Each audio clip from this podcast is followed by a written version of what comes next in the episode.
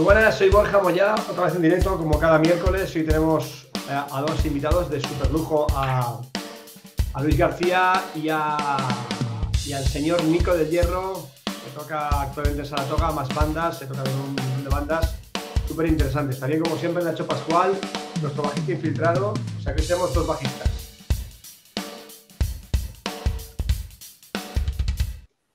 Muy buenas, ¿cómo estáis? Muy buenas. Luis? Hola, ¿qué tal, Borja? ¿Cómo andas? Muy bien, muy bien. ¿Qué tal, Nico? Un, honor y un placer el, tenerte por aquí, de verdad, gracias. El mío estar con vosotros. Un saludo. y aquí está Nacho. Bueno, hoy, hoy estamos empatados, ¿no? Somos dos baterías y dos bajistas. Perfecto. bueno, eh, a Luis ya, ya estuvo por aquí. Fue un programa súper guapo. La verdad que nos lo pasamos todos muy bien. Nos, nos, contó un montón de, noticias, anécdotas e historias porque porque igual que tú, Nico, pues sois historia, historia viva del rock en este país y eso siempre es de agradecer que os, que os, que pues, que os tiréis al rollo y os vengáis aquí a contaros cosas interesantes. Eh, Luis, hiciste un bolo hace muy poco que estuvo muy guapo, ¿no? Con temas de sobredosis y cuéntame un poco cómo fue aquello. Bueno, pues, pues una idea que tenía hace tiempo ya, la verdad. Y hacer como un repaso a, a los artistas más importantes con los que he tocado en un solo show con amigos míos. Entonces, pues, era, era un show de, de grandes éxitos, porque tocar Alíate Chico, Litros de Alcohol, eh, Lola Lola, eh, de New también, a Golpe Látigo, eh, pues, joder, nos lo pasamos muy bien y la gente disfrutó mucho y, vamos, pensamos hacer algunas, algunas cosas más con, con ese, con, con ese formato. Qué guay. Súper bien. La verdad que, la verdad que todo esto me pilla muy lejos. Yo estoy en día, tío, y estoy a tomar, por, aunque sea esto la playa de Madrid, me, pilla a tomar, porque es verdad, me pilla a tomar por saco para estas historias y me sabe fatal. Eh, y Nico de Hierro, de verdad, gracias otra vez, te lo, he dicho antes, soy un pesado para eso, pero yo soy un tío agradecido, la verdad, y, y Nacho y yo te damos las gracias porque estéis los dos aquí otra vez, tú y tú Nico, pues que, que te hayas ofrecido a, este, a esta historia. Eh, antes de hablar de tu vida y lo que estás haciendo ahora, Nico, ¿cómo os conocisteis, eh, Luis y tú? ¿Desde cuándo os conocéis? Supongo que hace un montón de tiempo. pues realmente, la historia de Luis, Luis y yo es de, hace muchos años. O sea, yo, eh, yo, hice un libro hace, hace bastante tiempo en el cual comentaba que dos de los personajes de, de mi trayectoria, uno era José de Benito, alias el pajarito, y otro era el señor don Luis García amigo mío desde hace mucho tiempo. Pues mira, yo no sé cómo aparecí en un grupo que se llamaba, no me acuerdo cómo se llama, lo iban a llamar Atlas o algo así, me parece, y estaba eh, Manuel Manrique a, la guitarra y, era pues, eh, pues aquellos comienzos que yo ya venía de un grupo que se llamaba Hades y demás, ¿no? Pero lo, estoy alargando un poco para que, que, lo entendáis un poco la historia. Entonces yo me meto en unos locales que había por Oporto y entonces aparece José de Benito, el pajarito, que también es amiguete nuestro, eh, común. Y entonces eh, estábamos tocando y me dice, oye, eh, que Luis García, que está en una banda y que van a necesitar un guitarrista y un bajista, que si nos apuntamos, pues venga, vámonos. Y era, esa banda era King Kong, que Luis estaba, pues eso, en, el grupo, tenía un local por, por General Ricardos al final muy, muy chulo, en un, en un chalet de un, de una persona que había en el garaje, había montado y todo. Tiene una batería impresionante, Luis, con un altillo, me acuerdo. Y entonces empezamos a, pues a conocernos y, cuadramos y de siempre hemos cuadrado, eh, eh, pues eso, de, tomarnos alguna eh, cosita en alguna terraza con su familia, que la, la recuerdo mucho. Y, ahí empezamos ¿no? a conocernos y desde entonces siempre ha sido un, un trayecto bastante, o sea, no es que hayamos tocado muchas veces, pero siempre hemos estado unidos, ¿no? Cuando ha tenido sus, cuando tiene sus locales de ensayo, pues nosotros con Saratoga hemos ido alguna vez a ensayar por allí, otras veces he ido eh, yo solo. Eh, después, eh, igual estoy diciendo muchas cosas. Me no, no, no, hay, que, hay, que, meternos en, situación, a ver cómo. cómo... Bueno, ahí, ahí seréis los críos, digo yo. Bastante sí. jóvenes. Sí, ahí, seguimos siéndolo, pero, pero ahí éramos, más, más, más ¿no? A ver, ahí era con chupete y ahora es ya pues con la litrona, ya es otro, otro tipo de juventud. No, antes, antes tomábamos más cerveza y ahora tomamos el té, el poleo y nos cuidamos más, tienen que estar eh, cuidándose un poquito. Ahora es más rock and roll, más puro. Claro, claro, claro. Y nada, eh, eh, posteriormente eh, después creo que, coincidimos también mm, eh, con, una historia con, Ramón, ¿no? Íbamos a ir a, México a, al Jarros Café de México, que luego se, canceló. No sé si coincidimos también en otro grupo, en el Club de la Noche, también con Basilio Montes, con Antonio Molina el Zurdo, con Cristóbal Delgado. Hicimos un, un pub que había el IGM, incluso creo que hay grabaciones, y era una, banda así de rhythm and blues muy, muy divertida, muy, muy bonita. Y eh, yo qué sé, es que hemos estado en, bastantes historias, aunque no hayan cuajado realmente, nos hemos divertido, ¿no? En, locales y en sitios que no existen, ¿no? Y en, desde, yo al final, eh, yo acababa con, una gente tocando y acababa tocando en el Honky Tonk y él estaba en el Elígeme y, hacíamos por ahí cosas así, ¿no? Con, con los músicos, que en aquel momento yo creo que eran casi todos los que estabais con Ramón, ¿no? ¿Verdad, Luis? Si no me equivoco. Sí, claro, estaba Antonio Molina, el zurdo, mítico guitarrista, yo le llamaba la leyenda, era el de, Cucharada, joder, un grupo que admirábamos nosotros. Sí, Cucharada, sí. Cucharada. Estaba Cristóbal Delgado, pianista, yo creo que es el mejor que ha tenido nunca Ramón y, bueno, el más legendario, que el que grabamos al límite salvaje. Bueno, un segundo. No, Basilio. y Basilio. Perdona que te haya cortado, Luis. Eh, ahora seguimos. Un segundo. Quiero saludar a Javita Falla, eh, que es asiduo del programa. También a Miguel Ángel, que ahora no caigo quien no, no lo tengo situado. Saludos a todos. Hace años coincidió con Nico en M 20 Studios. Supongo que tú sí lo conocerás, eh, Nico, a Miguel Ángel. Sí, claro. Sí, sí. Hola, Miguel Ángel. Sí, coincidimos seguramente en los M20 yo estuve trabajando, porque mi historia es muy larga, estuve de, jefe de ventas de una compañía discográfica que tiene un estudio por allí y entonces, bueno, pues allí pasaron muchos técnicos, muchos, muchos músicos, mucha, mucha historia. Bueno, y también está por aquí eh, Rufino de Jiva Drums, que no se pierde un programa y hoy menos aún. Este hombre, ya lo sabe Luis, fabrica unas cajas espectaculares de una sola pieza, ya, ya os enseñaremos cositas de ellos y es un tío muy majete, la verdad, también eh, muy rockero, la verdad. Em, Nico, Nico del Hierro, eh, tú ahora tocas bastante cañas, toca y rollos así, pero más, me estaba hablando de rhythm and blues, o sea, claro, supongo que al principio no sería tan duro el tema, ¿no? O era diferente, o sea, estaban varias historias. No, siempre, siempre, siempre he estado. Joder, yo recuerdo cuando le das la Seeking Corea bandas, bandas de, de, heavy, ¿no? También. también aquello. Era, era duro, ¿no? Y luego hicimos un grupo de, de versiones que se llamaba Ibérica, que no llegó, que no iba a salir, que, que Luis es que estaba metido en todos los lados y sigue estando. Me acuerdo con Joaquín Luque, que era amigo suyo, que en paz descanse, 40 principales, eh, que íbamos a entrar con una multi, y luego te fue todo al garete, pero seguíamos felices y contentos. Y sí, luego a base de estudiar, yo empecé en el conservatorio, eh, ahí en la calle Amaniel, aquí en, Madrid, luego lo dejé, luego sigue estudiando y ando pues en, en todos los salados, ¿no? Estoy incluso haciendo un libro de armonía que llevo ya un tiempo intentando, lo, tengo medio acabado ya en el PDF, todo metido, pero, pero hay que pegar un repaso a todo porque como metas la pata es, es complicado. Claro, claro. Oye, Nico, una cosa, una cosa, si me permite, que estabas hablando del conservatorio. ¿Te quedó algo del piano que estudiaste a la hora de encarar el bajo o componer? O... Mira, le tengo aquí.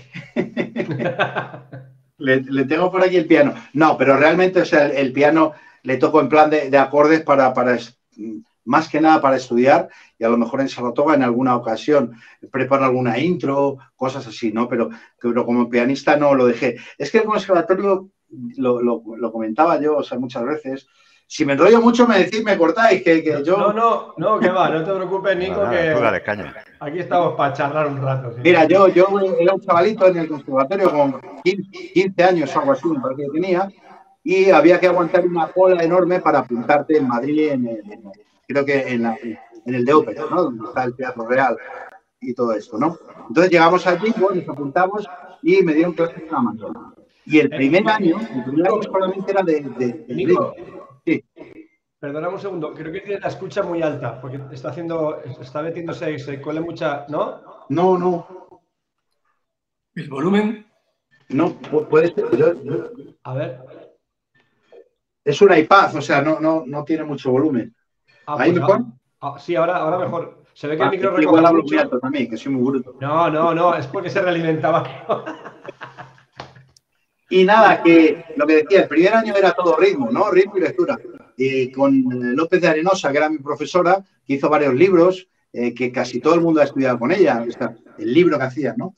Y luego, pues, eh, pues el segundo año, pues yo digo, bueno, a ver qué hago. Y un bajo, no había bajo. Contrabajo, ¿quién cojones tenía un contrabajo para ir en el, con 15, 16 años en el metro con? Era como imposible. Entonces nos dedicamos a porrear las cabinas de, de ópera de, los teclados que nos ponían los teclados ahí y lo dejaban. Y empecé a dar guitarra clásica, ¿no? Y el tío ya en guitarra clásica tenía que saber dónde estaban las notas, dónde estaba. la- oh, eso, y era, era, era un, un profesor malo. Eh. Más, más rápido, lo digo, un profesor muy malo. Entonces me aburrió, ¿no? Entonces hice el primer curso de, de guitarra y, y era como decir, joder, no me gusta nada esto, ¿no?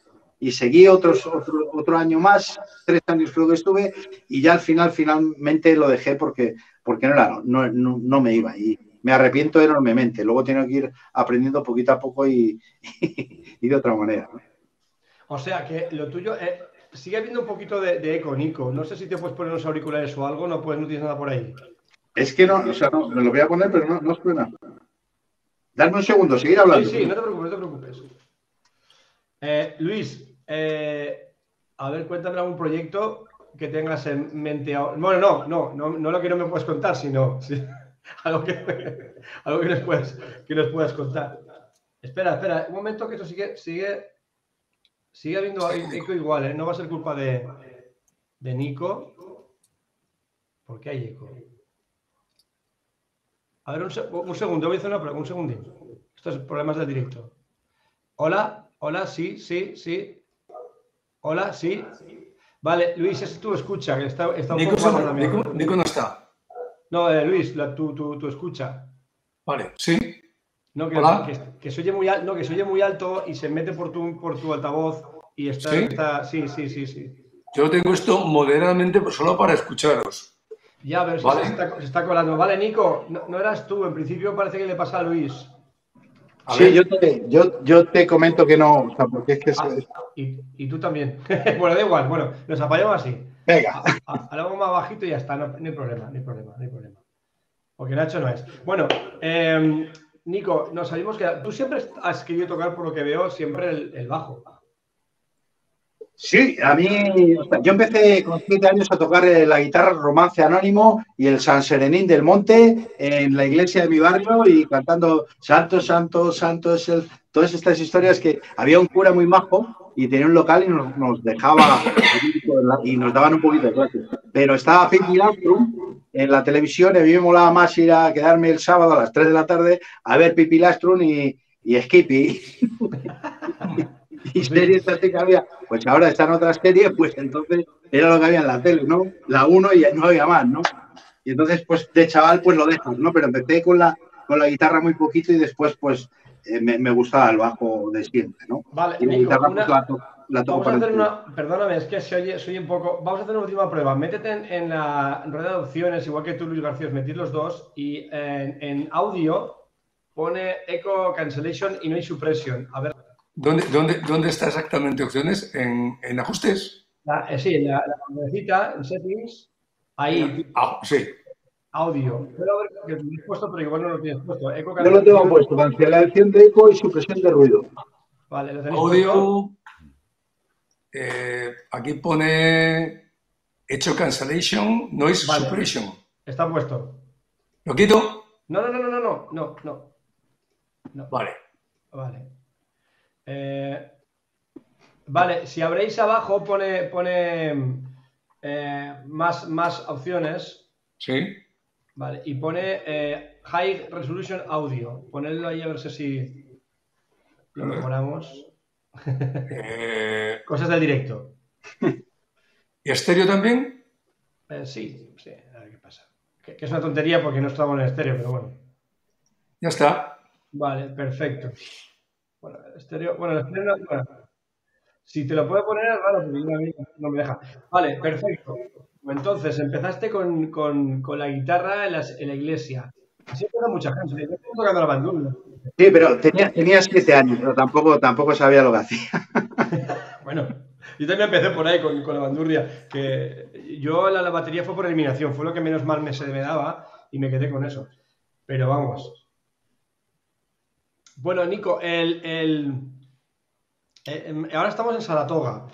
Que, que, bueno, hemos estado hablando varias veces de la banda, pues por, por la incorporación en su día de, de Jorge, el estepario, eh, y luego la, para mí, brutal incorporación bestial de Arnau, un chaval que toca brutalísimo, increíble. ¿Qué tal con Arnau? ¿Bien con Arnau?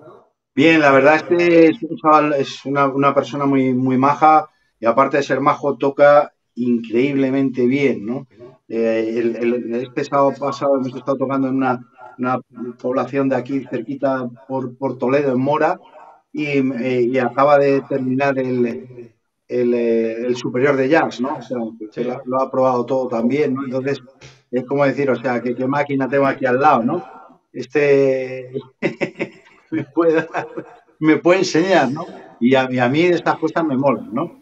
Y dentro luego de lo que es el, el rock, el metal, he tocado una banda que, que se llama se llama se llama Noctem, se llama Noctem, y es eh, una batería muy trayera. Sí. Y entonces eh, al principio era es- vosotros que entendéis más, más más que el rollo batería es como muy rápido todo, y- pero la pegada es es, es, es menor, ¿no? O sea, porque no, no puedes estar redoblando con la caja Claro.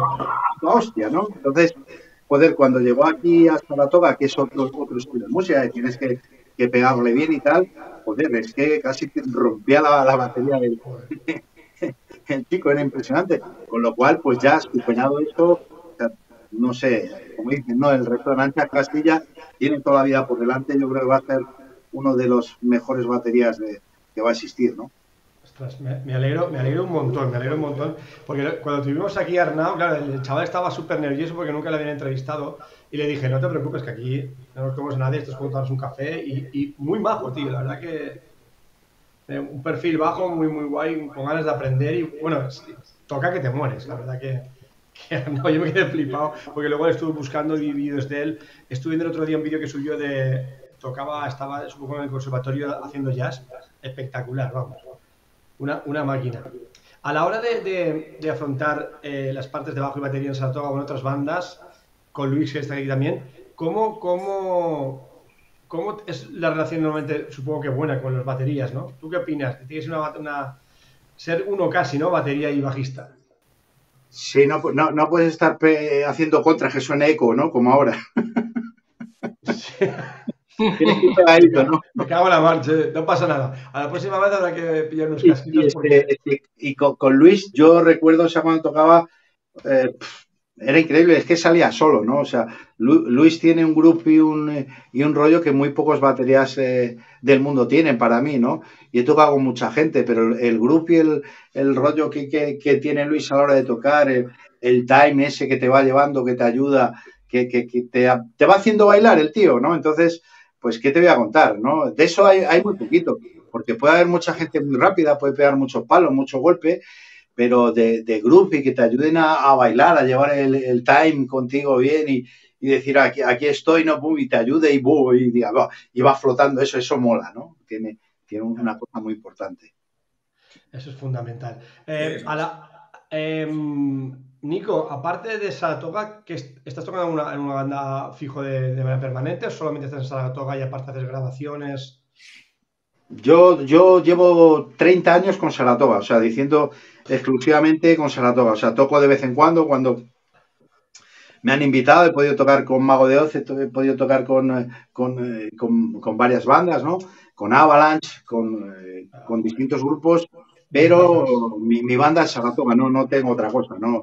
A mí me encanta, ¿no? Es- no, no tengo necesidad de buscar otra, otra historia, ¿no? Y 30 años después, para mí estoy muy satisfecho, ¿no? No quiere decir que, que sí tengo en, en mente hacer una cosa eh, un poquito más, no, no más personal, para, porque para mí Saratoga es muy, muy personal, ¿no?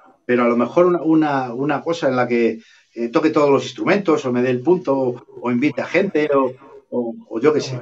Hasta, hasta ¿no? Una cosilla. Que bueno, yo leí la entrevista que te hicieron en Bajos y Bajistas y ahí comentaste que en la pandemia empezaste a hacer grabaciones como por encargo. ¿Puede ser eso? Sí. Eso no lo hace ya tampoco. Sí, sí, sí, sí, con eso sigo, con eso sigo el tema. Es una historia, pues bueno, que se me ocurrió pues hace unos años y tal. Entonces es una grabación tipo online, ¿no? Yo tengo aquí, aquí mi estudio y entonces eh, pues hay, grupos pues que, me dicen, oye, mira, me gustaría que me baja, eh, que me grabases un tema, un par de temas, ¿no? Entonces me mandan, me mandan su pista, siempre pido lo mismo, ¿no? Batería separada y, una guitarra. O sea, melodía de voz no, no, no, me hace falta, o sea, no hace falta ni que esté grabado totalmente, pero sí me gusta escuchar lo que es la batería y, eh, para ver cómo, cómo te puedes adaptar a ella. Para mí es muy importante por abajo y una guitarra que lleve la línea, ¿no? Y entonces a partir de ahí empiezo a trabajar y, les envío una toma y ya está, y, y, y Castilla.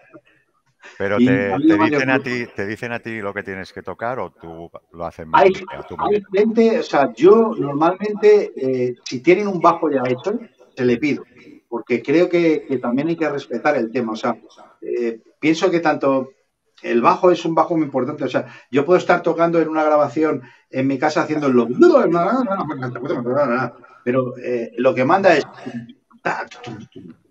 Tienes que ir pegadito, tienes que ir con, el bajo, ¿no? Tienes que ir pegando, si, tienes que irte haciendo tus corcheas, tus tresillos, pero no puedes hacer haciendo semicorcheas cuando el otro está haciendo eh, un ritmo en tresillos, ¿me entiendes? O sea, yo puedo estar eh, loco, pero no estás loco. Entonces, yo pienso que el tema es igual cuando haces una producción, ¿no? Cuando te llegan los chavales y te dicen, oye, alumnos que me dicen, oye, ¿me podrías ayudar con este tema y tal? Y entonces lo metes, ¿no? Y claro, cuando le ves la cara que le has destrozado el bajo a lo mejor porque tiene 50.000 notas y es muy bonito, pero no pega ni con cola con la batería, por ejemplo, ¿no? Y hay una voz que, te va marcando qué es lo que manda. En, en, ese momento, si haces pop o haces rock, la voz es lo que manda. O sea, olvidaros, no coméis la cabeza. O sea, no, no, no pretendáis. O sea, yo soy un bajista y estás ahí, ¿no? Eh, tocando, pero tocas para, para, el tema, evidentemente, ¿no? Yo pienso que, que, debemos aprender a eso. Entonces, cuando hay una producción, que es lo que te digo, no te puedes volver loco, ¿no? Y, y hay veces le digo, ¿qué quieres? Que haga yo algo que me guste, entonces lo haces. Y hay veces que dicen, oye, ¿puedes meter algo más? Venga, va, y, lo haces, ¿no? Pero en líneas generales, creo que eh, los músicos tenemos que trabajar para la canción. Porque yo sigo diciendo que yo en la toca toco un 30% de lo que toco, pero toco un 30% y en directo me voy más arriba. Pero pienso que si en un disco empiezan a meter 50.000 cosas, al final el tema no es, no es lo que es, ¿no? Si no podíamos hacer temas Marcus Miller y no se llamaría Saratoga. Claro. Pero es Saratoga y tiene que hacer metal y Pero es que tenemos un problema. Los fans de Billy Sheehan tenemos un problema muy grave. ¿O no? Pero aquí, nos gusta, nos gusta mucho. A, ver, a ver, yo Vaya por delante que nos gusta. Mira, yo a Billy Sheehan los, los salvo por una cosa, porque tiene cuatro cuerdas. ¿Por qué empezaste los bajistas y ya vamos con la leña? A meteros más de cuatro cuerdas. A ver. Ah, yo no gasto. Yo no sé, Nicole. Supongo que igual sí por lo del estudio. Es broma, es broma, es broma. Eso. estoy de acuerdo. Billy Sheehan es, es un monstruo a mí me encanta, o sea, puedo coger un bajo ahora y, tocar tipo rollo Robbie Sheehan si, si nos da el punto, lo enchufo uh, y haces el cabra y está fenomenal, ¿no? Eh, pero a que cuando toca con Nian Sin, eh, toca diferente a cuando toca como Mr. Big, ¿no? O sea, le, puedes escuchar en, distinta, en distintas formas. Y ahora en el grupo que tiene, pues toca diferente, ¿no? Pero es un maquinón impresionante. O sea, es, es que tipos así como, como como Billy Sheehan o, como Ingrid Mastin hay, hay dos, ¿no? Entonces lo que no puedes hacer es copiar eso. Pienso que cada uno tiene su... Es como Paco Lucía, ¿no? Paco Lucía había uno y, hay uno. O sea, cada uno tiene que tener su rollo, ¿no? Si todo el mundo empieza a copiar a, copiar a Paco Lucía, pues no, tienes que tener tu personalidad y tierra para adelante, ¿no? Y para mí Billy Sheehan es uno de los, de los vamos, de los bajistas, sin duda, sin duda, muy potentes. Ah, y te contesto las cuatro por ¿no? Dile, dile algo a ver, dile algo a ver que este hombre es una aposta. Tú tienes cuatro cuerdas, ¿no? ¿Cuántas tienes? Ah, y ahí está. Este cuatro cuerdas, ¿no? Con esto llegas para que lo entendáis. Llegas a, la afinación normal llegas a un sí, ¿no? Sí.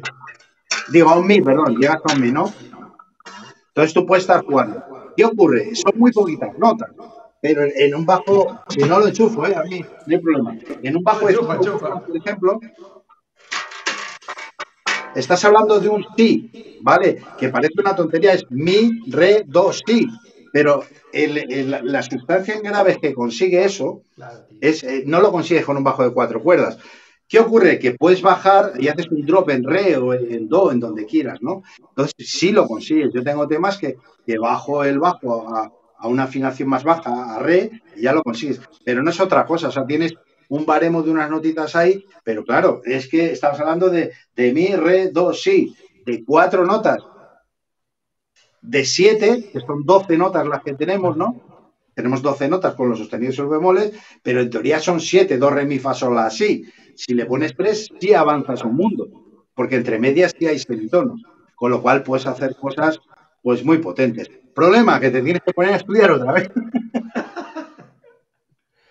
A ver, aquí acaban de pasar dos cosas memorables, para que lo sepas. Resulta que eh, en 125 programas que llevamos del podcast, no se ha tocado nunca una batería en un podcast de baterías y llega el señor Nico del Hierro y toca un bajo y no con cuatro, sino con cinco cuerdas y explica el, tema de la diferencia y por qué lo usa. O sea, le cago la mar, ole, ole, ole. La verdad que con, un par. No, muchas gracias, Nico, de verdad. Oye, el día que te quieras marcar ahí una demo con, con Luis, sin ningún problema, ¿eh? Sin ningún problema. Mira, Día memorable. Eh, lo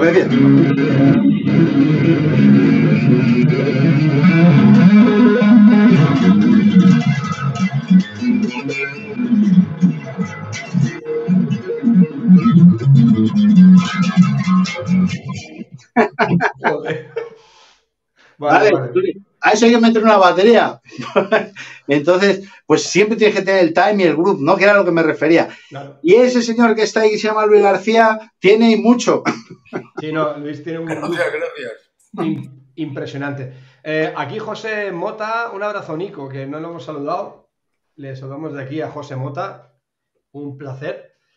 Eh, la- de la época que estabais tocando juntos, eh, ¿con qué bandas habéis tocado juntos, Luis? Eh, Nico y tú, más o menos. Así, me refiero, no proyectos que no, que no haya. Que te digo una cosa, Sí. todos proyectos que se empiezan y aunque no acaben, a- no lleguen a buen puerto, siempre son enseñanzas y, y el tema es hacer historias. A mí me pasa también igual. Pero dime, ¿alguna anécdota que tengáis o alguna banda que os haya pasado algo destacable y, y contable que se pueda contar? Que no, no sé si recordáis alguna cosita. No, bueno, empezamos a tocar con King Kong, que después se, se convirtió en, en- en Ibérica, y después eh, justamente Ramón quería hacer un- una gira por, por México y no, el bajista ya no estaba, y, y yo le recomendé a, a Nico para que viniese a, a tocar con nosotros. Y estuvimos ensayando como, como cuatro o cinco días, ¿te acuerdas? En la nave. Y después se, se canceló. Eh, estuvimos tocando con Basilio Montes, en, eh, que se llama El Club de la Noche, y la verdad, eh, ahí nos lo pasamos bien. Y además, eh, en los vídeos había un, un groove potente, es un Nico diferente a lo que podemos escuchar, porque lo que escuchamos es, un, es, es eh, una parte de, de él como músico. O sea, yo conozco la otra. Y, y la otra era, pero teníamos una base rítmica, pero muy seria. Sinceramente, junto con Miguel Jiménez, que es el bajista que toca conmigo con Ramón, eh, la última época, la mejor con la que he tocado nunca. Después volvimos a tocar, que hicimos un evento con Stevie Stick, se llama The, The Hendrix Experience, Ya. y vino, tocamos juntos, él con Tony Hernando, vino Tete Nova también, que hicimos eh, Purple Haze. Y ma- en eso hay vídeos, el concierto está grabado, lo podéis ver, lo podéis ver en internet. Y la verdad es que disfruté mucho siempre y hemos hablado de hacer cosas juntos y tal. Y la verdad, a partir de esto, creo que tendremos que hacer alguna, alguna cosa, una composición, alguna grabación, porque eh, es una asignatura pendiente. Porque, Hombre, es que, a- es que lo que pasa en más baterías siempre se hace realidad, entonces no es por nada, pero, pero si hemos dicho algo aquí se ha cumplido, entonces deberéis hacer alguna cosa, alguna cosa juntas se- seriamente. Yo- yo tenía eh, un sueño de tocar con un guitarrista que es Juan Antonio García de Valls, guitarrista de Alcaudón, que era un, músico que siempre hemos admirado todos. ¿eh? Él eh, ahora mismo es un guitarrista de fusión, tipo Pat Metheny, de Marley Ritenour, esa onda, ¿no? Eh, y para mí era un sueño tocar con alguien tan capacitado y poder aprender como he aprendido con él. y después, eso lo he cumplido. Ahora me falta con Nico hacer algo actual, ¿sabes? Actual. Eh, él estuvo en New, yo después hemos compartido eh, ese grupo, eh, que también un grupo muy importante para nosotros, o sea, tanto para, para su trayectoria como, como la mía. Tocar ahí con Molina fue una buena experiencia. Y sí, la verdad es que me gustaría hacer algo. yo sé que a Nico le encantó el disco que hicimos de Superfunk Express. Él estaba en el estudio cuando estábamos grabándolo y, y, me acuerdo lo que, lo que le gustaba y, y sí tenemos que hacer algo. O sea. Algo haremos seguro. Pues seguro, que hay que hacerlo. Seguro que, haréis, seguro que, que haréis algo. Eh, Nico, también te dedicas a dar clases, ¿verdad? Sí, lo tengo un poco más parado ahora porque entre las giras por América y tal, eh, porque a lo mejor te vas casi, te vas un mes, me voy dos veces al año, luego en el grupo, pues a veces acabas bastante cansaete, ¿no? Y entonces eh, eh esta última parte he reducido bastante, pero sí es una, cosa que, me gusta, ¿no? Porque me gusta enseñar a los, a los chicos, ¿no? O sea, y bueno, chicos y gente mayor y niños, o sea, he tenido de, todo tipo. Eh, también te digo una cosa, aprende mucho, o sea, porque te fuerzas a hacer cosas que, si tú tocas, eh, normalmente tú te pones a tocar con el grupo, tocas a la toga y cuatro cosas más. Ahora, si tienes que, que volver a enseñar y tal, te tienes que poner las pilas para, para hacer muchas cosas, sobre todo de armonía, ir recordando, ¿sabes? Porque rítmicamente no, no estás haciendo lo mismo siempre, ¿no? Lo que decía Luis, si haces otro estilo de música es totalmente diferente, ¿no? Eh, yo pienso que, eh, al igual que, lo de las clases y la, composición, eh, tienes que estar sentado trabajando para estar en forma siempre, ¿no? Porque en el momento que te dejas, hostias, cuesta mucho, o sea, no sé si pasa a los baterías, por lo menos a mí como bajista, cuando te pones a hacer una escala y, llevas mucho tiempo sin, ejecutarlo, sin hacerlo, parece que tienes las manos que dices, ostras, ¿qué me ha pasado? Evidentemente te pones a trabajar mm. y, enseguida lo recuperas, ¿no? Porque lo tienes. Pero como lo dejes mucho tiempo, es complicado. Yo te voy a decir una cosa y seguro que Luis está de acuerdo conmigo. Yo, el, yo la batería la toco todos los días, toco repertorio, ensayo, también de clases, entonces está siempre ahí al al tanto. Yo la semana que por lo que sea tengo que bajar un pelín de intensidad, mi, estudio diario, llega el fin de semana y voy a tocar y digo, joder, lo estoy notando. Y, igual es lo mismo de siempre, pero, o sea, no sé quién dijo, uno, de Batacas, dice, si tú dejas el instrumento, dejas la batería un día y te deja dos, como lo dejes tres días ya te abandona el todo, y es verdad. Y con el bajo debe ser igual, es, es mucha, mucha, mucha gimnasia, mucha que dicen que no, existe la memoria eh, muscular, pero yo creo que sí existe y, yo la pierdo rápidamente. Yo la verdad que si no estoy todos los días encima de este momento, Nico, eh, no te lo de tocar mil horas, ni ocho, como dice mucha gente por ahí. Digo, estar encima del instrumento. Si lo dejo a la semana un par de días, ya no estoy igual. O yo no, yo no me noto igual, la verdad. yo, estoy, de acuerdo con eso. O sea, hay, ejercicios, hay ejercicios muy básicos en, en el bajo, ¿no?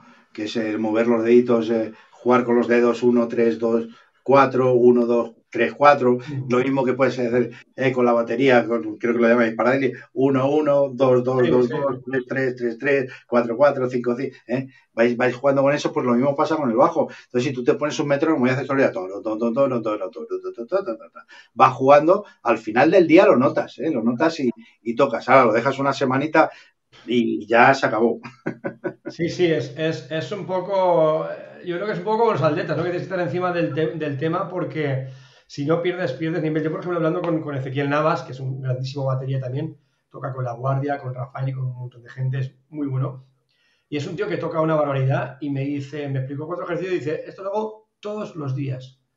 Dice, porque mis manos son sagradas, dice, y, y esto es lo mínimo que hago yo todos los días porque necesito estar siempre dice, a mí me contratan por esto. Entonces, eh, yo tengo que estar, y, es verdad, al final, si un par de días o que sea No quiere decir que estés el puto día ahí metido, pero sí que tienes que estar regularmente con el instrumento, si no, y da igual la edad que tengas.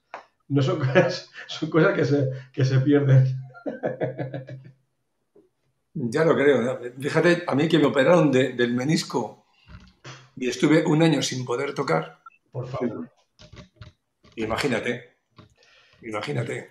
Yo la, la, única vez que estuve tanto tiempo sin tocar fue cuando, bueno, nació mi hijo y bueno, pues decidí eh, dejar un tiempo y tal. Y cuando, que fueron casi un año, y cuando cogí la batería, me puse a tocar y claro, lo que tenía en la cabeza lo tenía claro, en las manos nada. Y me puse a llorar, tío. He hecho mierda, Nico, en serio. Y dije dos cosas, o la pillo otra vez, eso fue de ser profesional, o la, quemo. Y no, y, y, seguí llorando unos cuantos meses más, pero bueno, me puse, me puse al día y, Sí, es verdad, pero yo, yo pienso que hay, hay, dos maneras. Yo se lo digo a los alumnos, ¿no? Hay un, eh, a mí el, el, el, que estés tocando todo el día eh, no vas a, a, ampliar tu conocimiento. Es decir, si tú te sabes tocar una canción perfecta, eh, sabes tocar un ejercicio perfecto y lo tocas 20 veces, no vale nada, o sea, el que, el que hagas eso porque ya lo sabes. O sea, a lo mejor te pongo un ejemplo, ¿no? Si tú tienes que... Y eso lo haces con la gorra, no lo hagas todos los días. A lo mejor tienes que hacer...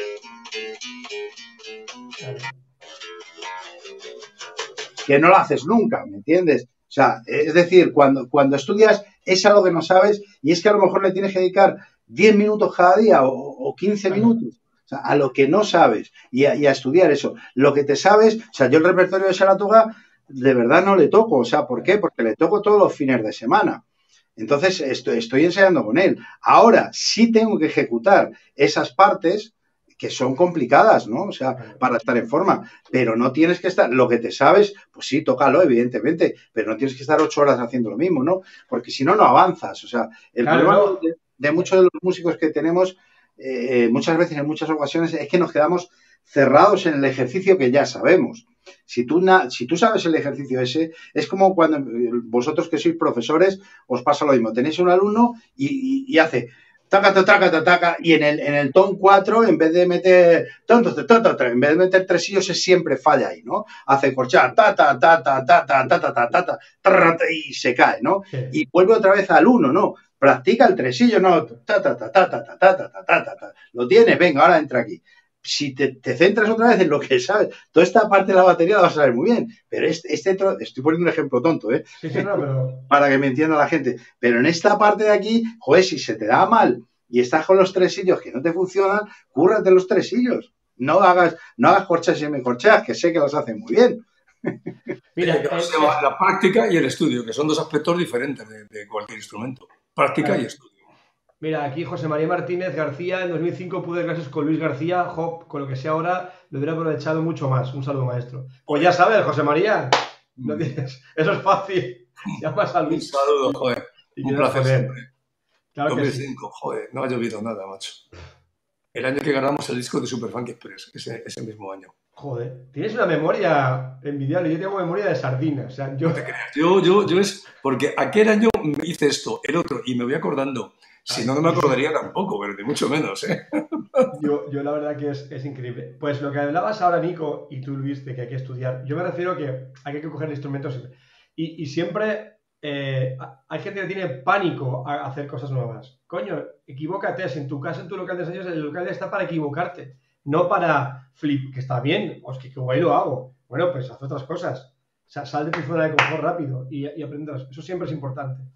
Porque si no, te, a mí sí me han dicho que mola empezar con algo que conoces para calentar, en medio meterte caña y para no irte todo frustrado a casa, pues yo de salía acabar con algo que ya también sepas para decir, joder, por lo menos salgo con un buen estado anímico, que es importante salir arriba, ¿no?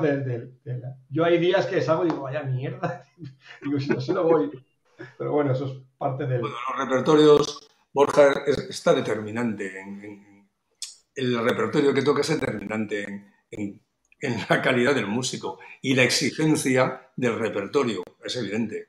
O sea, porque los repertorios, hay repertorios muy, muy exigentes en la ejecución y tienes que dejarte la vida. Entonces, eso, ejecutar un, repertorio exigente, eh, eh, marca la diferencia del, músico.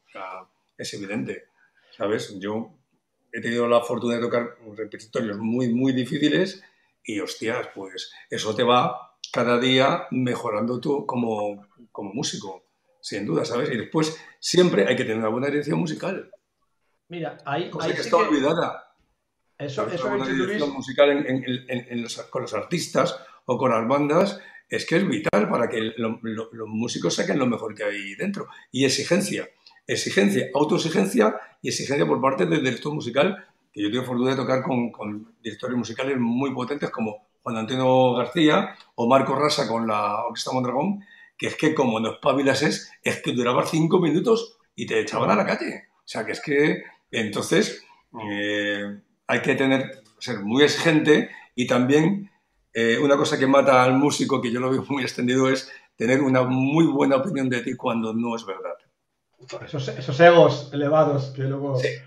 Eh, No es verdad. Una, una preguntita, eh, Nico y Luis, a los dos. Eh, exactamente, ¿qué hace la, la figura del, del director musical de una banda? Bueno, yo, yo esa, en, en- en lo que es la banda, la banda mía, no, no es que haya un, un director musical en sí, ¿no? Yo pienso que eso es cuando, es que eh, Saratoga es que es otra historia totalmente diferente. Yo, yo Perdón. per- perfectamente lo que dice Luis, ¿no? Eh, en- en- en- la orquesta Mondragón pues tiene una banda, ¿no? Son muchos, muchos músicos a los cuales hay que dirigir, hay que ver y tiene que haber una persona encargada de que, de que el cantante no diga, eh, oye, que te vas a tomar viento si lo haces mal. Tiene que haber el personaje, el poli bueno, el poli malo. o sea, digo, en Saratoga es imposible, ¿no? O sea, nos lo decimos todo, ¿no? Ya después de 30 años de estar más o menos juntos, aunque llevo muchas formaciones, cada uno sabe cuándo, cuándo mete el cazo, cuándo está en forma, cuándo no lo está, y hay que ir subiendo el nivel. O sea, eso te lo puede explicar mejor Luis. Sí, bueno, la verdad es que en la dirección musical, ya te digo, o sea, eh, siempre hay alguien en el grupo que se erige como, aunque no existe oficialmente, eh, como supongo que Nico en, en Saratoga igual está, eh, primero hay unas personas muy, muy veteranas, que, que Jero y él, que evidentemente partían el bacalao más que el resto. Es evidente, ¿sabes? Evidente, y que harán cierta orientación de cómo tiene que tocar la batería, que conoce las canciones mejor que nadie, que sabe cómo hay que tocar, con qué intensidad, en qué momento, las líneas vocales se las conoce bien. Entonces, pues aunque no hay una, una, una, una figura de director musical, realmente sí existe. Eh, con José Carlos Molina, por ejemplo, aunque no hay una, una figura de él es más o menos el que, el que más o menos va dando directrices, aunque sí, para ser director musical tienes que saber mucha, mucha, mucha música. Eh, en una dirección musical extrema como la que hemos podido vivir, con, por ejemplo, con mi grupo Night Night Boulevard, hay papeles para todo, ¿vale? O sea, hay papeles para todo. Papeles para batería, para bajo, la línea vocal es todo lo que quieras. Otra cosa es que el músico no sea un buen lector, entonces se trabaja de otra forma. Pero yo me acuerdo que cuando Antonio mo- nos ponía todas las grabaciones en un ordenador, nos mandaba toda la, toda la pieza y nos explicaba todo lo que había que hacer, las intensidades, las dinámicas, si aquí tocas piano, aquí fuerte, medio fuerte, o sea, eh, era una cosa de estar muy pendiente porque si no, créete, no podríamos tocar, o sea, nos hubieran mandado a la mierda, o sea, de- Claro, es que son, son igual, son proyectos diferentes, como decía. Claro, pues te digo, y depende del estilo también, pero vamos, eh, a la hora de, de los, las dinámicas, cómo hay que tocar, velocidades, los papeles, y claro, y se- un director musical competente se conoce el arreglo de todos los instrumentos. Cuidado, ¿eh? O sea, que se conoce, estás tocando el chales, no, es que el chales tienes que hacer cocheas semicocheas, no, lo que estás haciendo no vale. O sea, no, esta figura la estás cambiando. O sea, yo me acuerdo con Marco Rasa era, era así, o sea, con lo que estamos dragón, sabía la figuración de hasta los charles. Y, y te no, es que aquí, aquí esto no. Qué cabrón, ¿eh? Qué putada. Claro, que, que molaba y tal. Y después a veces, bueno, si hacía algo yo, tampoco eh, hay que ser estricto, estricto. Cuando, mm, o sea, el batería de Chicago que hay ahora, o Alfredo, no toca igual que Danny Serafine, porque después está el estilo de cada uno. Entonces, si el arreglo es mejorado por otro, el director musical lo entiende y no pasa nada. Lo que no puedes hacer una cosa por, por debajo de, de- de- de las piezas, joder. Sobre todo el concepto de pieza original o arreglo original. Bueno, eh, a mí me gusta siempre trabajar con director musical porque si no veo algo caótico. Sí, sí, no, con, Ramón, en la última época, que no existía esa figura de, director musical. Antes, cuando estábamos, estaba mm, Antonio Molina y Cristóbal Delgado, que son gente, sobre todo Cristóbal Delgado, que tiene una producción clásica, que sabe mucho, ¿vale?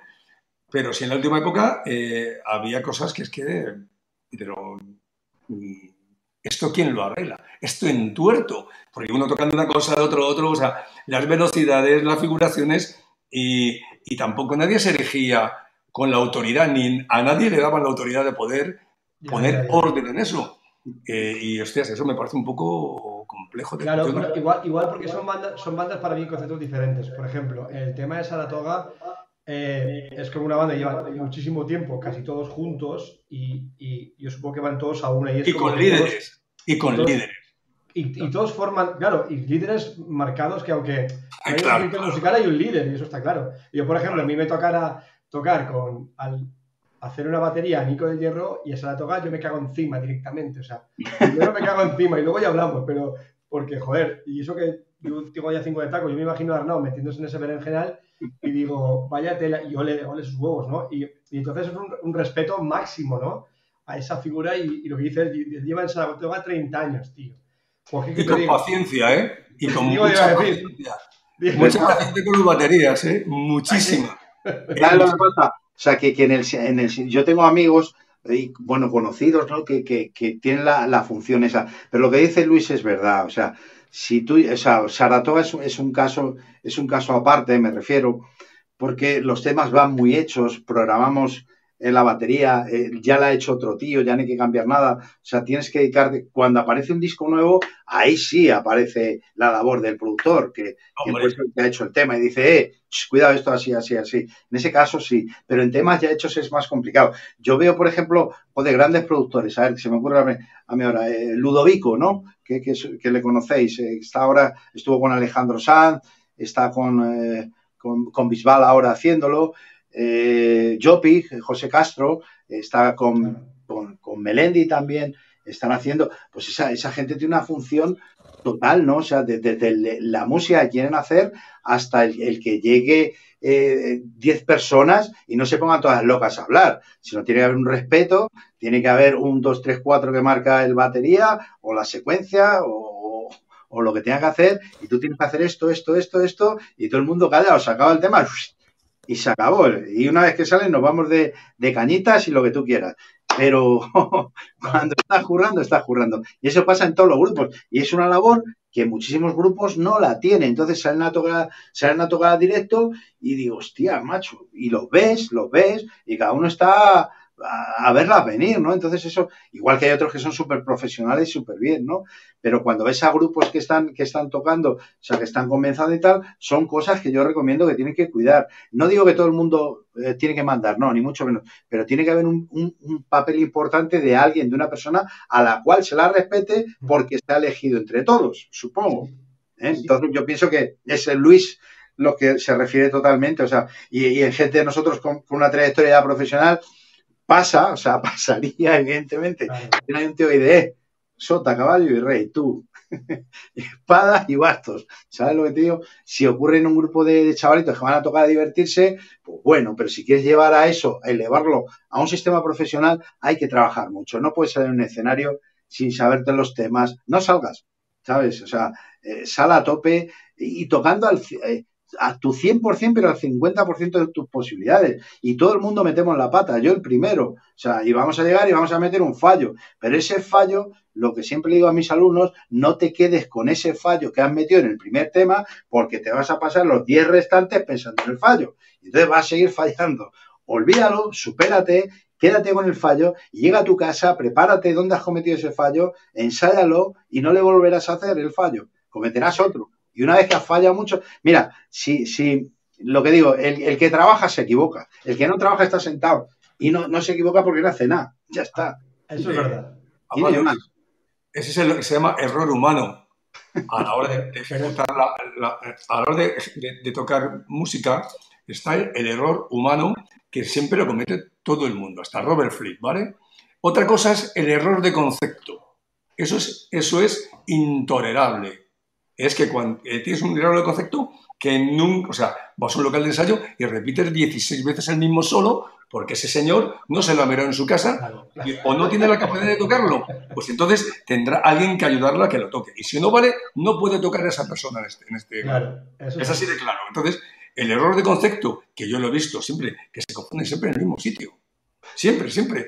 Eh, en los mismos ensayos, en directo, yo lo he sufrido en, mi- en mis propias carnes bueno, muchas veces. Entonces, dices, ¿cómo es posible?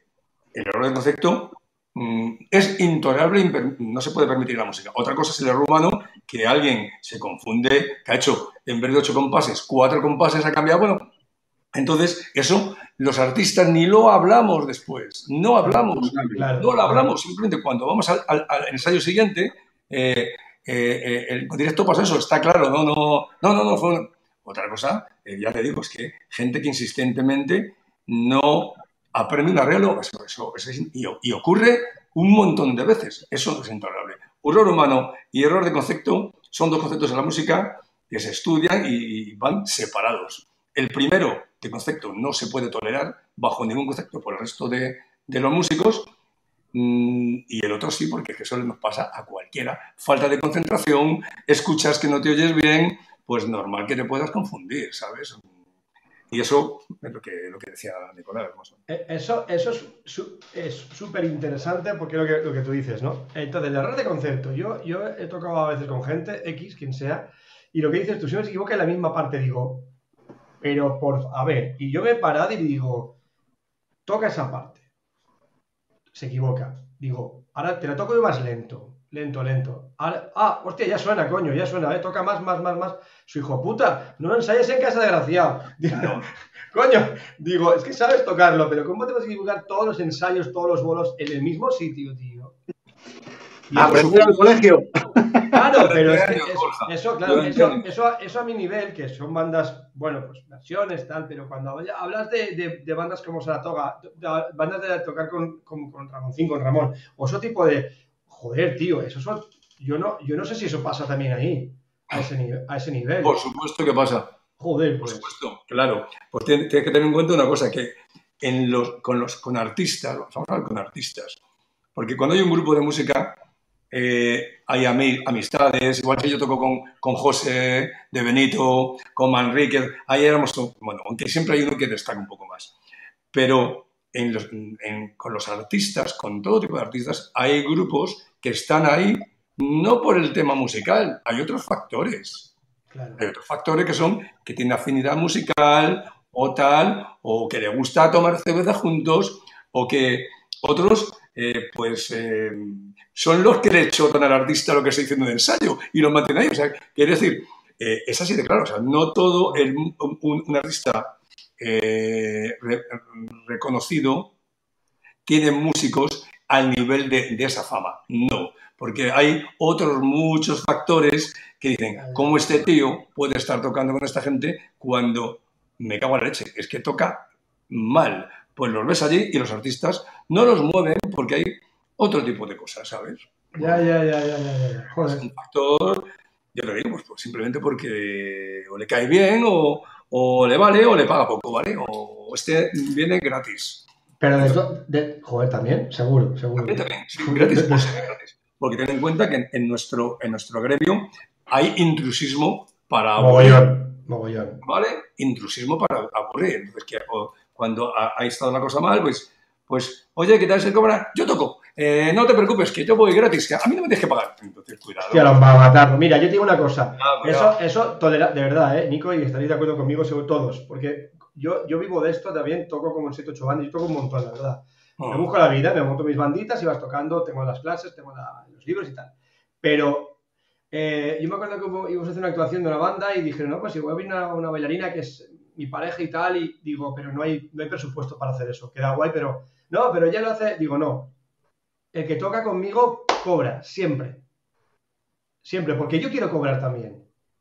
Aquí no hay limosnas, no hay promoción, yo eso lo hacía con 20 años. Mm. Ahora te aseguro que hace muchos años que no hago ningún tipo de promoción, porque no me- la promoción me la hago yo, coño. Entonces, si alguien toca conmigo o hace un trabajo con, con nuestra gente, con nuestras bandas, va a cobrar. Y si lo quiere hacer por la cara, tío, no. A ver, puede ser que venga un técnico de apoyo del otro técnico, que es jovencito y aprender, lo puedo entender que venga un día de becario.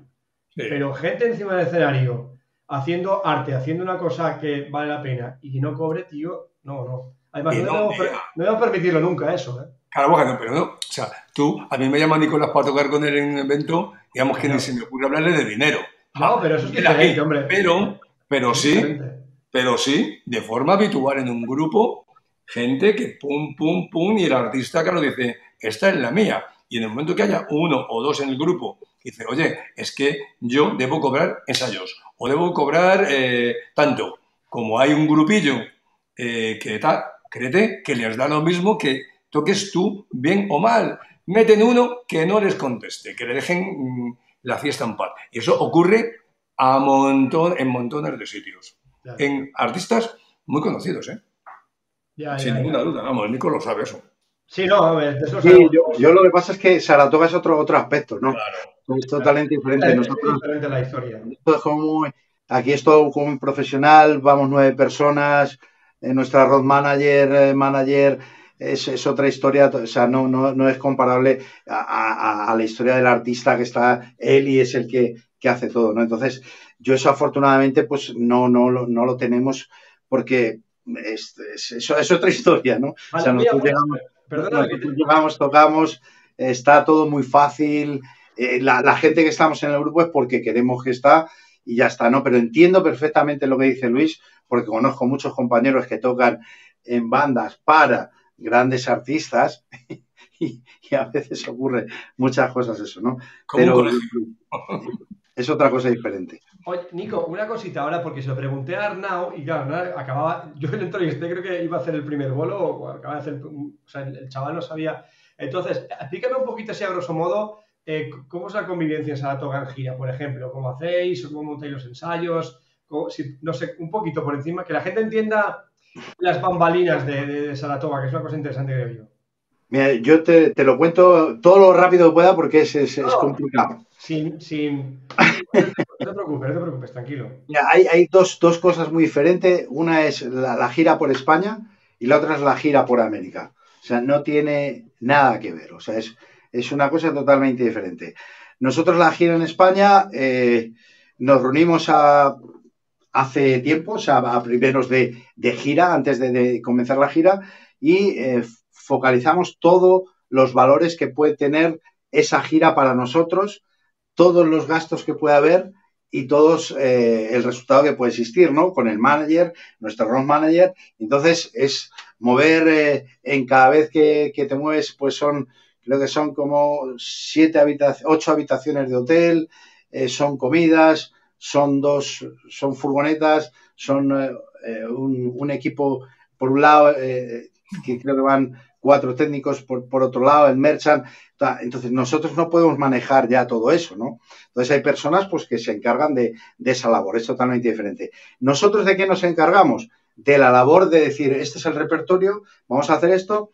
Ensayamos normalmente cuatro días al año, no ensayamos más nosotros como, como grupo, como tal, porque, tío, estamos tocando todos los fines de semana. Cuando hay un cambio de, de, miembro en la banda, como en este caso, cuando se fue Jorge y entró, eh, eh, entró Arnau, pues eh, estuvimos ensayando un día en, un local, él venía con todo el repertorio, le dijimos, estos son los temas, esto es lo que hay, se le entregaron los temas, lo que tenía que ser, lo que tenía que hacer, el tío vino preparado, tocamos un día y al día siguiente nos fuimos al primer concierto. Eso es como, como, trabajamos nosotros. Por eso comprendo mucho a Luis que, lo de aprender al colegio. Si llega Arnau y no se sabe los temas, no se sabe nada, pues lo llevamos mal, pero no es día. Es así de claro, porque yo no puedo estar perdiendo el tiempo ni Jero, ni Tete, ni, ni nadie. O sea, y Arnau es un tío que viene, pum, llega, lo hace, lo clava, perfecto, tío. Al día siguiente tocamos.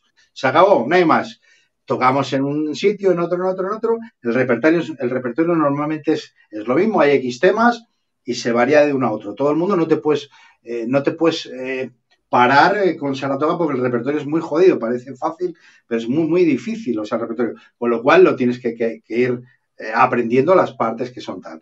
Entonces, concierto, gira, concierto, gira, concierto, gira, ya está, se acabó. Cuando llegas a América es otro punto totalmente diferente. Son vuelos, son aviones, son comidas, son no dormir, es, es pasar horas en, un avión eh, de, Madrid al primer recinto, no sé. Eh, vamos a tocar en Estados Unidos y empezamos en Los Ángeles. Los Ángeles tocamos en Chicago. Bueno, pero hay un guitarrista que viene con nosotros que es nuevo, que se llama X, ¿no? O sea, en este caso es Charlie Parra, que es un guitarrista eh, americano que, pues, que, es impresionante. Pues lo mismo, llegamos a México, Ciudad de México, nos pusieron un local de ensayo y esto como es. Llegamos, eh, Jorge, Tete y yo y nuestro road manager, tres bats, un repertorio, pum, pum, pum, pum, pum, perfecto, Charlie, eres la hostia, se acabó, no hay problemas, tío, al día siguiente a tocar. Y eso es como, como lo hacemos, como trabajamos nosotros, no hay más y, tienes que estar preparado a hacerlo. Unas veces están mejor, otras veces están peor, evidentemente. Pero eso, como dice Luis, hay cosas de cansancio y cosas de que, de que no has estudiado, tío. Hay que, hay que ponerse las pilas, ¿no? Entonces el, tío se pone las pilas, o yo me pongo las pilas, porque soy el primero que puedo meter la gamba, y esto tira, ¿no? Y eso es pretendemos, o sea, es un grupo que vive de esto, somos profesionales, o sea, eh, el día que estamos en Los Ángeles resulta que al día siguiente estamos en Chicago, pero el vuelo sale acabamos el concierto a las, 12 o la 1 de la noche, tienes una hora al hotel, duermes dos horas, a las 4 tienes que volver al hotel otra vez, con lo cual a las 7 de la mañana estás otra vez volando, llegas, pruebas el sonido, descansas un rato, vuelves a tocar. Si no te cuidas, si no te sabes tus temas, mal, no, no puedes hacer nada, o sea, porque, y nosotros tenemos una, una suerte que a lo mejor le metemos 11 conciertos seguidos a, a Tete en la voz, ¿no? Porque tú físicamente puedes estar, te puedes mover más, te puedes mover menos. Pero vosotros que estáis en la batería, cuando está hecho una mierda, hostia, como no pegues el palo bien, aquello no suena, o sea, no suena como tiene que sonar. Eh, yo me puedo mover más o menos, pero un cantante tiene que estar con la voz ahí, ¿no? Y es un poco la historia. No sé si te contestaba, así un poco largo, pero espero que te contestado. No, es bestial, sí, ¿no? Justamente, justamente es lo que, lo que me molaba saber cómo trabajan las... Porque al fin y al cabo, eh, eh, somos, somos obreros, ¿no? Somos picapedreros, los que estamos aquí todos, somos gente que, que, tenemos nuestras bandas o tocan para artistas, pero son bandas de... a ver, ¿cómo, me lo explicaría yo? Sin, que es un curro diario de ensayo, de tocar, tocar y tocar y seguir tocando. Y, las, y lo que dices tú, si no llegas preparado, los fallos no se solventan por el camino porque si son gordos, si son de, de, concepto que dice Luis, si son de cansancio, sí, normal pero que es así. Y lo que me hablas de Tete es una, es una mala bestia hablando con todo cariño, ¿eh? O sea, porque... Y lo que te digo que, que siempre, o sea, hace años, yo lo recordará Luis cuando decían, que eres músico? Y decía, va, no jodas. Era como decir, no, no, sí, ya, pero... ¿y cuánto cobras? ¿Y cuánto ganas? ¿Y qué es lo que haces? Parecía que ser músico era como decir, ¡buah! ¿Sabes? Lo, más guay es eso, pero eh, ¿de qué trabajas? No soy músico, sí, pero ¿en qué curras? y, ha habido una época en nuestro país que decir, no, yo es que vivo de esto y tal. Joder, es que la, gente es una vendida. yo veía de grupos que decían, son unos vendidos. Y digo, ¿vendidos de qué, tío? Hay que comer, coño, hay que comer. Yo, voy, yo voy al carnicero y no le digo, toma, mira, un poquito. Un poquito flamenco, te voy a tocar, tengo un filete. Y dice, toma, monta y pedalea. Pero cambio. Pero cambio. cinco curitos. Sí, bueno, eso de, eso de los, eso es otro, eso es para dar otro programa, porque eso, eso pasa mucho en el mundo del, del metal y lo habrás oído mucho, Luis lo habrás oído mucho, y Nico lo ha oído más porque es lo que pasa, ¿no? Es un vendido y no sé qué, perdona. Yo tengo mi pasión, yo soy con los coros arriba toda la vida, pero también tengo que comer y una cosa no quita la otra. Y hay gente que, que la verdad que no sabe ni en el mundo en que vive y cuando opinan por redes sociales de, músicos o de, o de, No tienen ni puta idea, perdón por la palabra, de lo que están diciendo. Mira, yo, yo, yo, tengo, o sea, afortunadamente, o sea, afortunadamente yo estoy en un lugar privilegiado y doy gracias, pero de, corazón a, todo, ¿no? O sea, de, poder desde hace muchos años vivir de esto y estar, ¿no? Pero eh, cuando voy a, Tengo alumnos que, que me dicen, mira, tocamos en el pub, no sé qué, tío. Y de verdad que me dice, ¿cuánta gente ha ido? Y me dice, pues han venido 10, han venido 12. Digo, joder, tío, o sea, un poquito por favor a la gente, ¿no? O sea, antes, antes, la gente iba, a, eh, ha cambiado todo tanto. Antes íbamos y veas un grupo y le veías tocar y te, te gustaba o no te gustaba, pero ibas, ¿sabes? Te tomas tu Coca-Cola, tu cerveza. Ahora la gente no tiene esa cultura. Se está perdiendo de una manera tremenda. O sea, puedo quedar en un parque para hacer un botellón y, y juntar 5.000 personas en el Parque del Oeste, ¿sabes? Pero no puedo meter en un localcito de, de chiquitito de un grupo que está empezando, no sé, 50 personas, no digo más, ¿sabes? Entonces, eso sí me da pena. Eso sí me da pena. eso, es muy, triste. Yo cuando, yo, yo cuando hablo en mis palabras el tema, digo, no es que nosotros llevamos nueve personas, no es que esté diciendo, es que voy de sobrado, no, es que vivo de ello. Y para que mi trabajo funcione, necesito que haya una impresora, que haya un ordenador y que haya un tío que haya estudiado para saber manejar esa serie de historias. O que haya un batería detrás que sea horas. Tú en una oficina, ¿qué necesitas? Internet, que te venga la luz y te venga tal. Pues yo necesito ciertas cosas para que esas pautas funcionen en todo el mundo, ¿no? Y, después de 30 años, joder, me he hecho por una gira que he hecho 14 conciertos en México. O sea, yo, eh, y entre medias iba hablando con el, eh, con el Dani Dinamita, que es el, técnico de, monitores de, de, Steve Bay, y hablamos por la noche porque él estaba en América. Oye, nos vemos en Colombia, ¿qué toca? ¿Sabes lo que te digo? Y, estas cosas pues son bonitas. O hablaba con José Castro que estaba de gira en otro país. Oye, nos podemos ver en México. Luego al final no te puedes ver porque las agendas no coinciden y vas a tu leche. Pero yo estoy haciendo heavy metal, el otro está haciendo jazz, el otro está ah, en un grupo de pop y el otro está en un grupo de salsa. Te pongo un ejemplo. Yo, eh, hay un bajista de, de Chucho Valdés, el Negrón, no sé si le conocéis, que es un contrabajista, es brutal pues hace poco me escribe para uno de los vídeos y tal, y joder, no tiene nada que ver con el metal, tío. Y yo encantado, tío, y yo me encanta su música ir a verlo. O sea, los chavalitos del concepto metalero, o sea, tenemos que, tenerlo en la cabeza que nos encanta, que nos mola, y los del rock. Pero somos músicos, tío, somos personas y vivimos de esto, y no pasa nada, tío. Y te doy la mano con Alejandro Sanz porque me encanta Alejandro Sanz, y lo puedo decir bien alto, ¿me entiendes? Pero me gusta Megadeth o me gusta Metallica, y no pasa nada. Sí, sí, sí, pero, pero es que los haters son. Yo es que a veces leo trifulcas de esas, me meto, no me meto nunca porque me, me río, ¿no? Y pero algún colega mira lo que ha dicho, pero tío, en serio, digo, eso es para. O sea, porque. Los TVOs ya no los leo, hace tiempo de mortal y finamos los. claro, tío. Al final dices, ¿en, ahora es en serio. Lo que pasa que, bueno, yo sí que. Yo siempre he sido muy heavy, y la verdad que mi hermano era heavy de la casa, y yo, pues, con mis pelos siempre lo he llevado. De hecho, la música que más me mueve es el metal y el rock. Eh, pero pero en la época esa de la tontería del... La... hemos tenido todo, con 15 años. exactamente, hasta los 20, bien. Luego ya no, luego ya piensas, esto con otra cabeza, tío. O sea, Claro, no, yo, yo es que lo, tengo, muy claro en, ese tema, ¿no? O sea, eh, lamentablemente, eh, si tú te fijas en, eh, no sé, en, los colegios que hay ahora, en los colegios que hay ahora, si levantar la mano a cuál le gusta el rock, simplemente el rock o el pop, no levanta la mano ni Dios. ¿Cuántos estudian eh, eh, batería? ¿Cuántos estudian guitarra?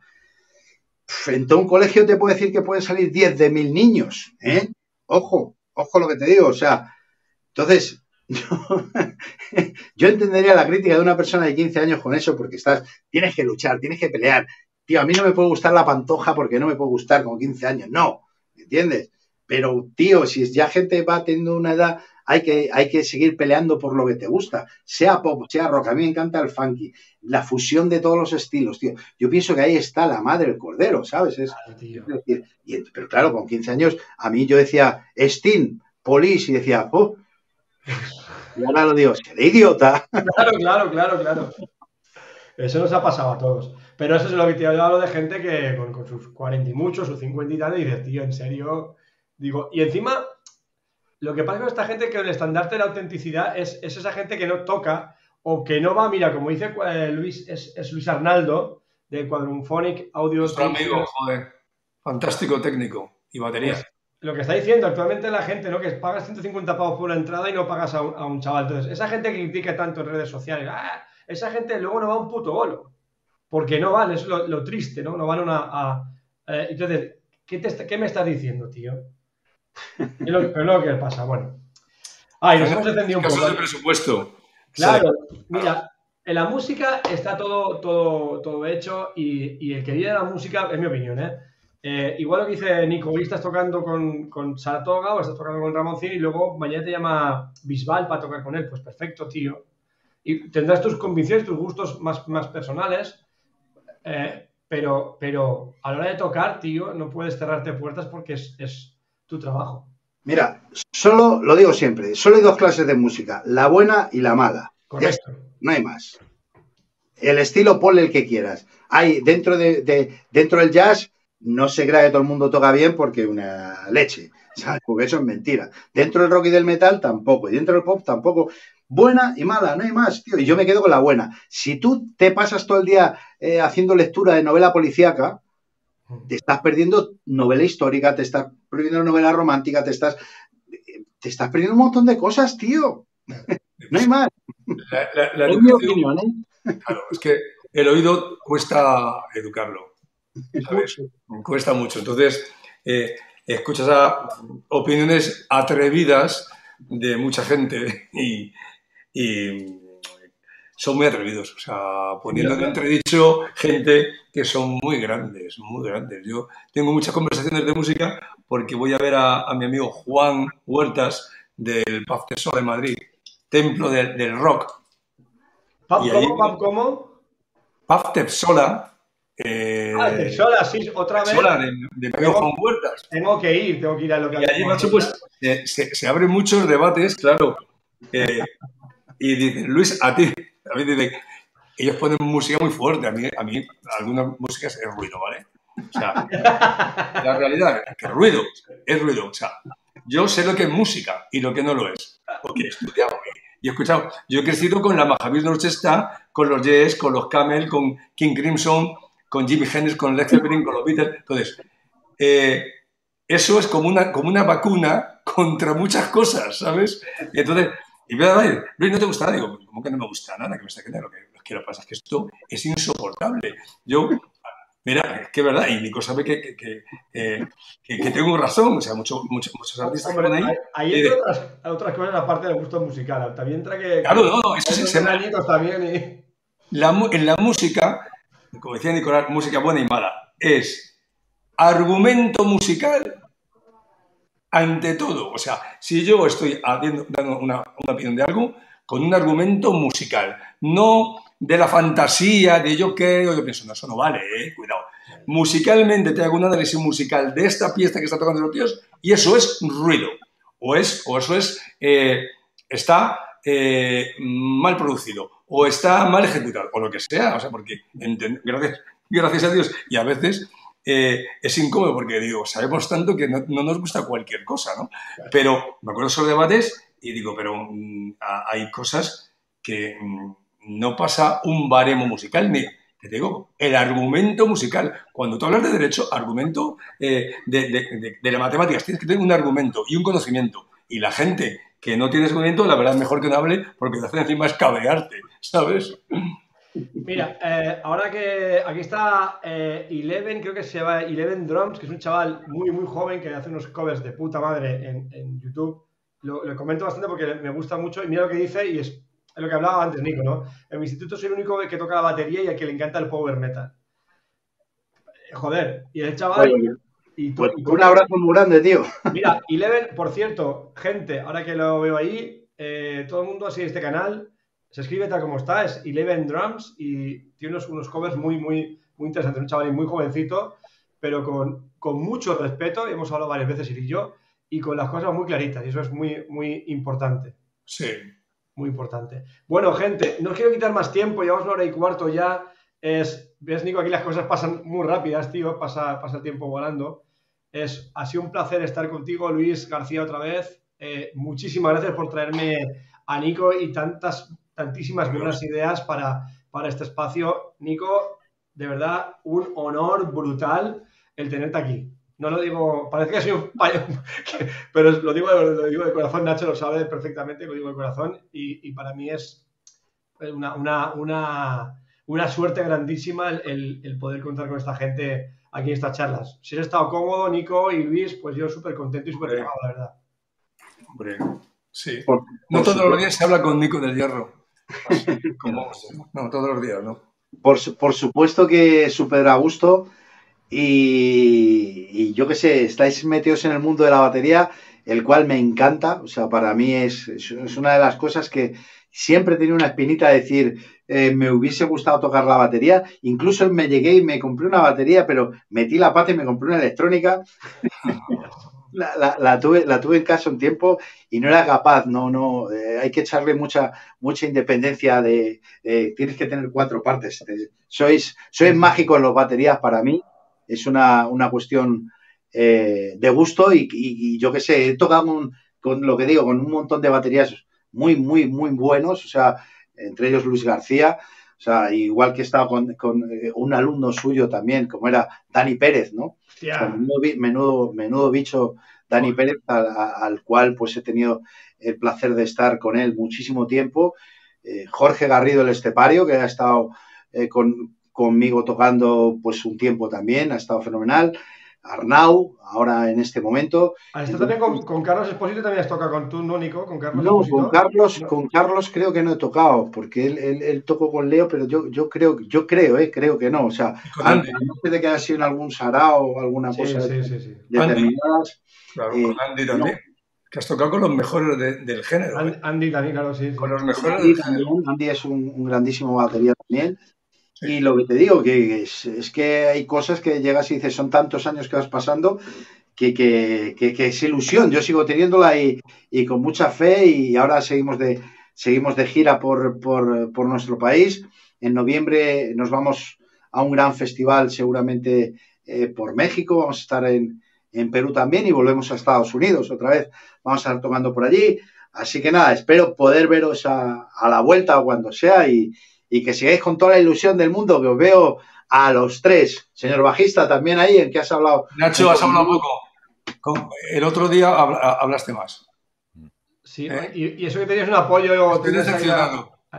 Me pero es, lo que, es, lo que, digo siempre, yo prefiero escuchar y aprender. sí, sí, eso y siempre se aprende un montón.